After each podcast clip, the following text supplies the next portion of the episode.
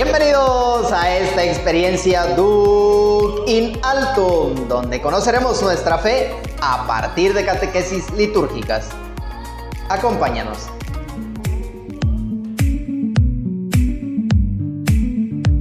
Bienvenidos a un episodio más de las catequesis litúrgicas, un espacio donde dialogamos sobre el quehacer de la iglesia. Acompáñanos y descubre algo nuevo de tu fe. Hoy vamos a tratar el tema de la Sagrada Eucaristía, tercera parte. ¿Qué tal David? Bienvenidos, gracias por acompañarnos un episodio más de este programa, tu programa favorito, Duke in Alto. Así es, felicidades a todos los que continúan siguiéndonos, escuchándonos. Siguen perseverando en estas catequesis, ¿no? Muy bien. Ok, el día de hoy nos basaremos en un par de preguntas, bueno, no es un par, son varias. Varios pares. Exactamente, entonces las preguntas que vamos a desarrollar el día de hoy son, ¿quién preside la Eucaristía? ¿De qué modo está presente Cristo en la Eucaristía? ¿Qué sucede con la iglesia cuando se celebra? ¿Cómo debemos venerar al Señor presente en la Eucaristía? ¿Cómo, debo, ¿Cómo me debo preparar para recibir la Eucaristía? ¿Y de qué modo anticipa la Eucaristía a la vida eterna? Parece que son bastantes, pero creo que ahora sí, de esta, eh, en esta ocasión, bueno, son lo haremos de manera concreta, ¿no? ¿Qué te parece si pues iniciamos? Sí, vamos a iniciar para que nos dé tiempo a hacer nuestros comentarios. Creo que es lo más enriquecedor, ¿no?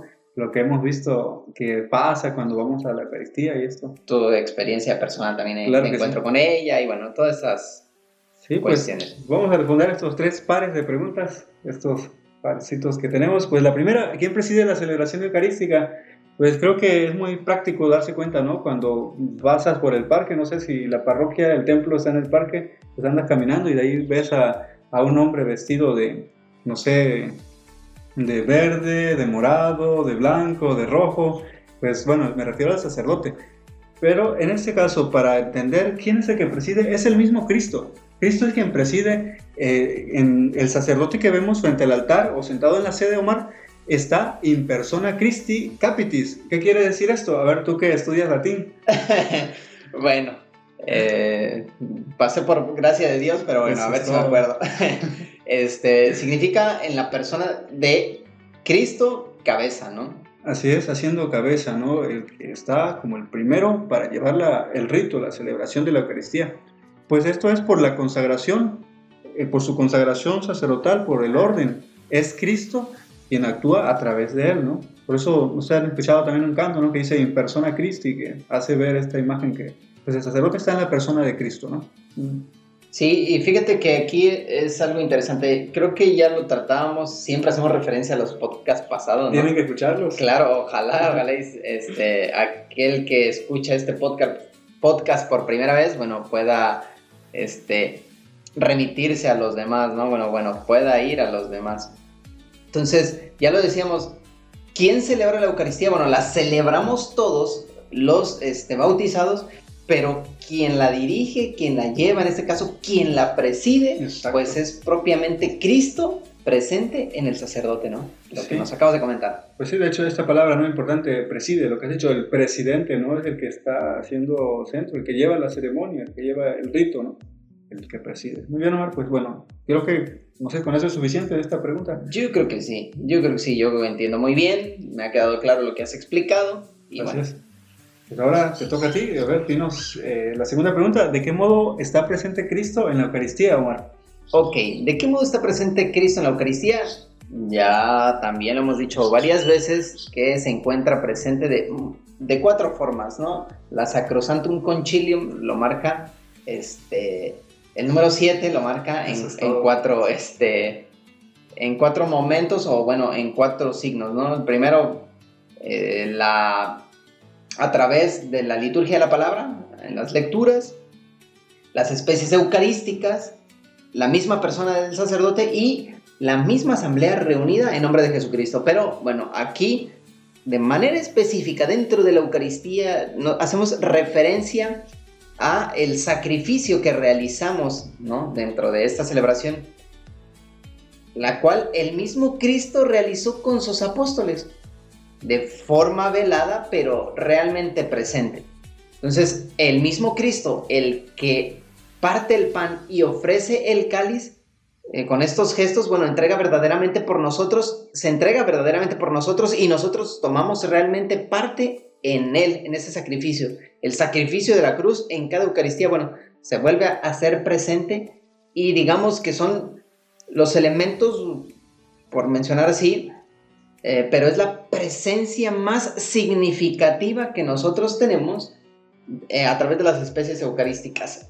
El pan que se ha convertido en el cuerpo de Cristo y el vino que se hace sangre de Cristo, ¿no? Entonces, esa es la forma en que Cristo está presente en la Eucaristía. Por eso cada vez que eh, comes de este pan y bebes de este cáliz, bueno, se proclama la muerte del Señor hasta que vuelva, ¿no? Nos dirá así más o menos este, palabras más, palabras menos, la carta a los Corintios, ¿no? En el capítulo 11, versículo 26. Sí, así es, la primera carta.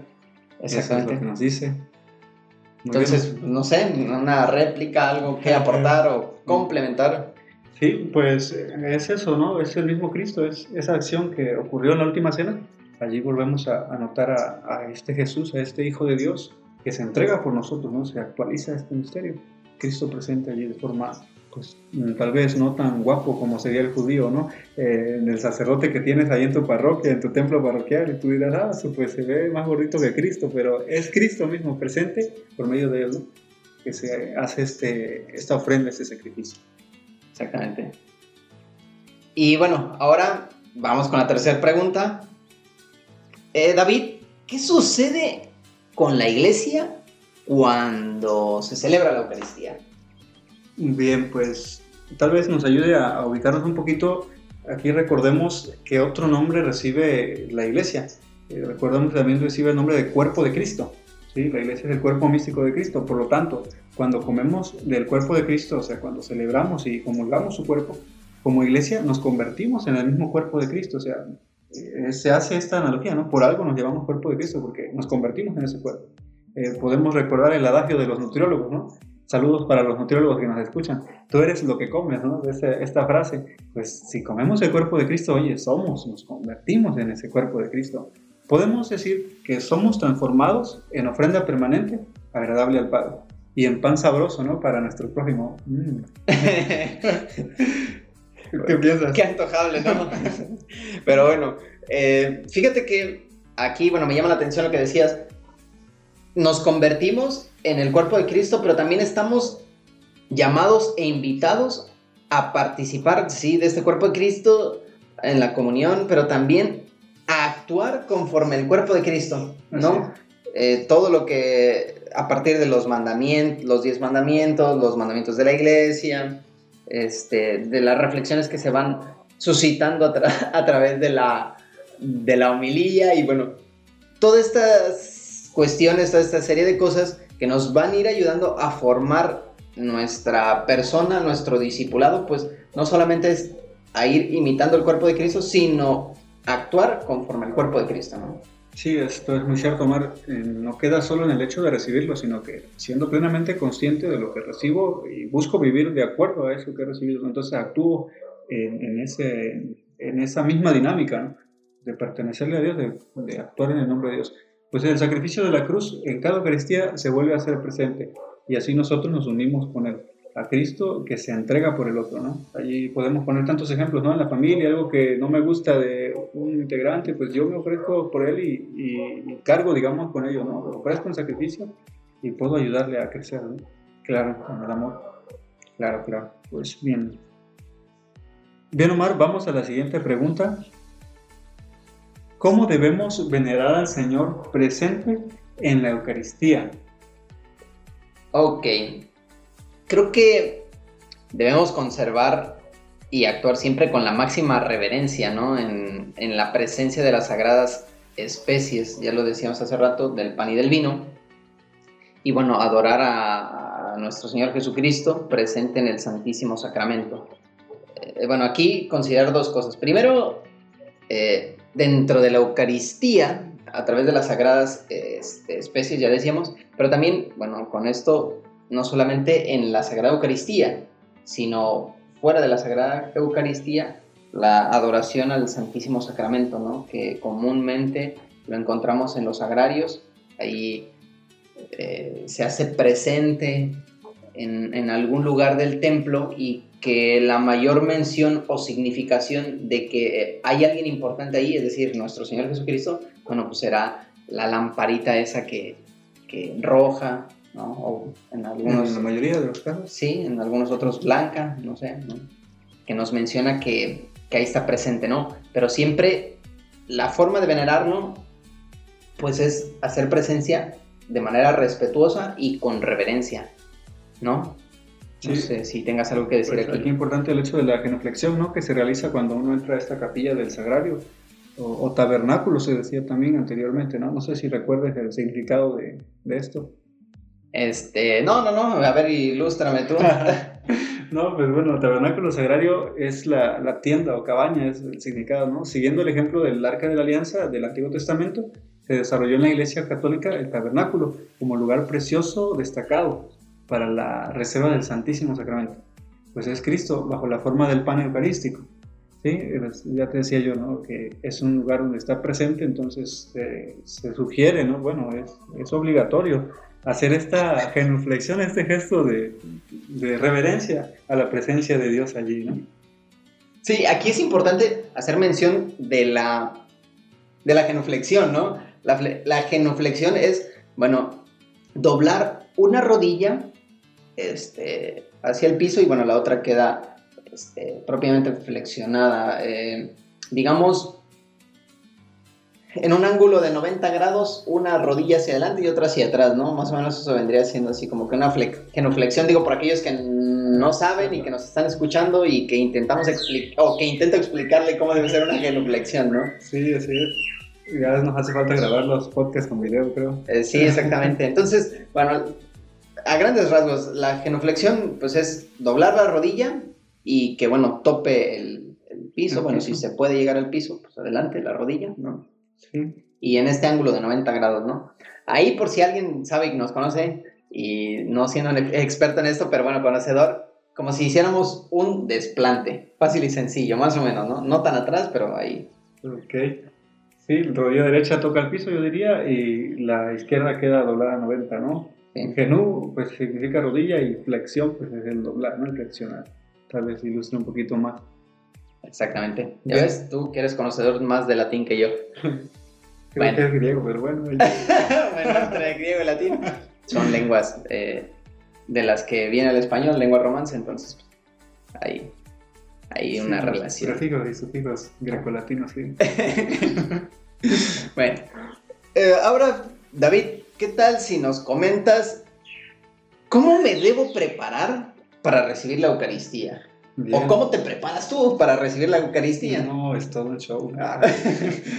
no, bueno, es, una, es cosa seria, ¿no? Primero, quien quiera recibir la Sagrada Eucaristía, pues debe ser católico, lógico, ¿no? Eso la puede ser alguien que no, pues, no comparte la fe, que no cree en lo que va a recibir. Y que propiamente, ya hablábamos de esto, que no ha sido bautizado, no tiene la confirmación y propiamente, bueno, pues no tiene el sacramento de la primera comunión o la Eucaristía, ¿no? Así es, sí, pensando en que es de la familia, pero no está listo, no preparado. Si fuera consciente eh, de un pecado grave o mortal también, esto es importante, debe confesarse antes, eh, antes de querer recibir la comunión, ¿no? ir a confesarse. Y sobre todo, no sé si recuerdan aquel pasaje bíblico donde dice, si estás peleado con tu hermano y eh, te acuerdas frente al altar, deja allí tu ofrenda y ve a reconciliarte con tu hermano, ¿no? antes de pasar a, a participar pues, de, de, esta gracia, de este sacrificio, pues reconcíliate con el prójimo, ¿no? Si hay un pleito por ahí, pues ya sabes, ah, vas a ir a misa mañana y sabes que estás peleado con alguien o mal pues hay que ir primero a hacer las paces, ¿no? Para que esté uno dispuesto a lo que va a recibir. Claro, hacer las paces, no a hacer la guerra otra vez, ¿no? Ah, Sino hacer las paces. No echarle más leña al fuego, como dicen, ¿no? Sí, pues alguna ofensa, una discordia, pues ustedes saben, ¿no? A lo que nos referimos. Ahora, ¿qué pasaría? Bueno, yo te pregunto eso, ¿qué pasaría, qué pasaría si, por ejemplo, te peleaste con tu hermano y tu hermano no está aquí o no, no tienes el acceso a, acercarte con él, ¿tú querías? Muy bien, pues eso lo veremos más adelante en el sacramento de la penitencia. no, bueno, ya tenemos un poquito de conocimiento, ¿no? Con un arrepentimiento este, real, así verdadero, ¿no? Profundo, pues se recibe el perdón, que es uno de los requisitos para tener el perdón, ¿no? Tal vez no pueda en ese momento decirlo, pero ya Dios escucha y soy consciente, ¿no? Yo de que, eh, bueno, pues fallé y quiero pedirle perdón, pero no puedo hacerlo en ese momento. A lo mejor quizá no puedo llamarle, que está lejos, no sé, algún impedimento que tenga por ahí. Pero bueno, yo en mi corazón digo, bueno, hago conciencia de que, de que fallé y digo, bueno, Señor, la verdad, me arrepiento y bueno, yo creo que eso también puede ayudar, ¿no? Sí, claro que sí. Recordemos que hay pecados veniales que se le llaman, que son perdonados en la Sagrada Eucaristía, con el sacrificio de la Santa Misa. O sea, es la misma ofrenda que Cristo ha hecho en aquel tiempo. Pagó por todos sus pecados, los anteriores, los actuales y los que vienen. O sea, ya está la cuenta pagada. Sí, sí, pero tampoco exageres, ¿no? Porque ya está la cuenta pagada, pues hay que seguir pecando, ¿no? No, no, sí, sí, sí. Ahí está entra el grado de la conversión, ¿no? Sí, perdón. Sí, es, es importante esto, ¿no? La conciencia y la conciencia recta, ¿no? De caminar como Dios manda. Ok, ya no me meto más en cosas. no, no, no, digo, tampoco te siento así, o sea, simplemente un comentario. No, yo sé que no lo dices con esa intención, pero a lo mejor a quien, aquellos que nos están escuchando, bueno, también lo pueden llegar a comprender de otra manera. Ah, bueno, el, el, podcast dio chance. Aquí Dudley Nathan nos, nos este, respalda con que llevemos esta actitud de vida, ¿no? No, no, para nada, no quise decir eso. Bien, pues hasta hace pocos años también estaba dispuesto a no comer nada como mínimo tres horas antes de, de una celebración eucarística. ¿sí? Es, si tu abuelito, por ejemplo, le preguntas, te va a decir, sí, no, no hay que comer, ¿no? de hecho, eso no, va a decir. De, de este modo se quería estar prestando para, para, preparando, perdón, se quería estar preparando para el encuentro con Cristo en la comunión. Hoy en día, pues la iglesia pide al menos una hora de ayuno, ¿va? Un signo de respeto es el, el, vestido bonito, ¿no? Algo especial que te pones el domingo, como cuando vas a ver a un familiar, una persona que aprecias, alguien que quieres, o tu novia, ¿no? Tu novio, no sé. Pues al fin y al cabo tenemos una cita con el Señor del mundo, el dueño de la vida. El creador, ¿no? Así es. Entonces yo creo que hay que ir de alguna forma presentable, ¿no? Quizá, pues también como lo amerite el lugar en el que vives, ¿no? En el que radicas, pues una, una vestimenta digna de lo que tú eres, ¿no? Tampoco vas a ir, este, pues en traje, ¿no? Y decir, bueno, oye, pues de dónde saco para comprar un traje. Corbata, ¿no? Sí, sí, sí, o sea, digo, según tus posibilidades y eso, ir de manera digna, ¿no? Digna. Sí, sí, de forma que sea un vestido limpio, no sé, propio. Y que tampoco, bueno, eh, este, vaya más allá, ¿no? En el sentido de de insinuar algo más o que se pueda malinterpretar hacia eso, ¿no? Sí, así es. Bien, pues pasemos a la siguiente pregunta, Omar. ¿De qué modo la Sagrada Eucaristía es anticipo de la vida eterna? Creo que es una representación de estar sentado a la mesa con Jesús, ¿no? A lo que Él nos promete un banquete celestial en la vida futura. Bueno, más que representación, una actualización, ¿no? De estar con él. Ah, bueno, ajá, sí, yo, yo me refería a, algo futuro, ¿no? Pero tiene razón, ¿no? El momento de la Eucaristía, bueno, no es, es, una actualización de este banquete que Dios nos promete en el futuro, ¿no? Entonces es estar sentado a la mesa con Él, un compartir la eternidad, este, pues con todos los ángeles, con los mismos santos, ¿no? Con mismo Dios Padre Dios Espíritu Santo y todos aquellos que son reconocidos por la iglesia como santos, pero, y que bueno, se, les tiene un nombre, pero también hay santos que no tienen nombre, ¿no?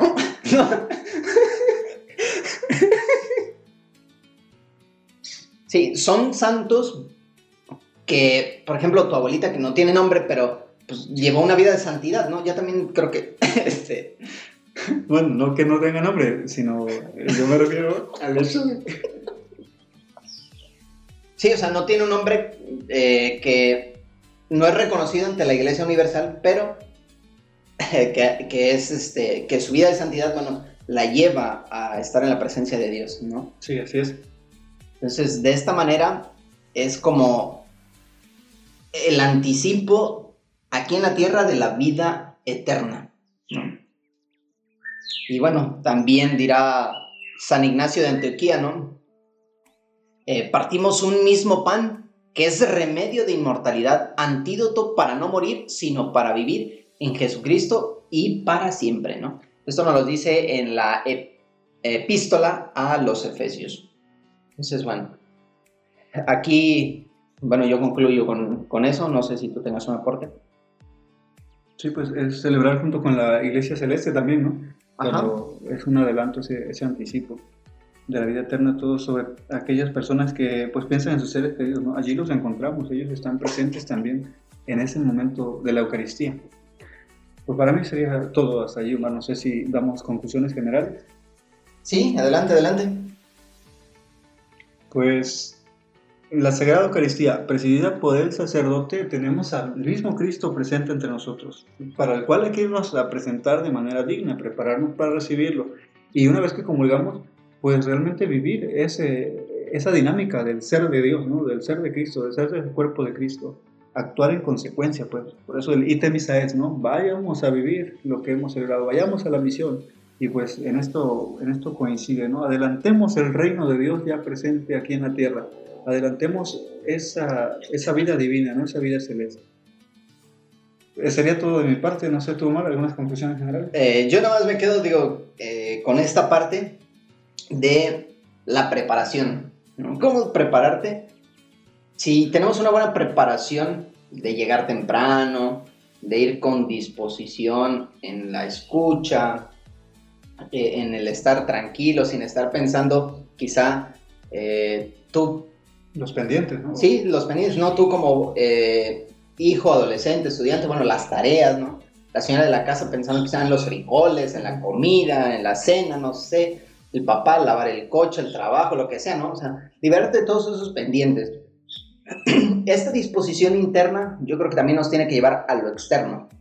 Si nosotros vamos bien preparados, bueno, vamos a ir, lo que comentabas tú hace rato, bien vestidos, ¿no? Propios para una ocasión del encuentro con una persona importante. Entonces yo solamente me quedo con, con eso, ¿no? La disposición tanto interna que se reflejará en la parte externa y que nos permitirá escuchar la sagrada escritura, ¿no? la proclamación de la palabra de Dios, pero también la exhortación que el Padre da, es decir, la homilía, para poder entender la palabra de Dios. Y comulgar el cuerpo de Cristo y vivir como tal. Exactamente, y que nos prepara todo eso a lo que tú acabas de decir, al itemisa es, ¿no? A la misión. Yo solamente me quedo con eso. Muchas gracias, Omar. Creo que es muy eh, enriquecedor. Pues no te olvides de seguirnos en nuestras redes sociales, de compartir nuestro contenido y si quieres escribirnos lo puedes hacer dejándonos tu comentario en Instagram donde nos encontrarás como Duc Inaltum o Remar Mar Adentro o mandando un correo a discipuli.yesu.2021 Bueno, esto ha sido todo por hoy y recuerda, Laudetur Jesus Christus. Alabado sea Jesucristo. Hasta, la próxima.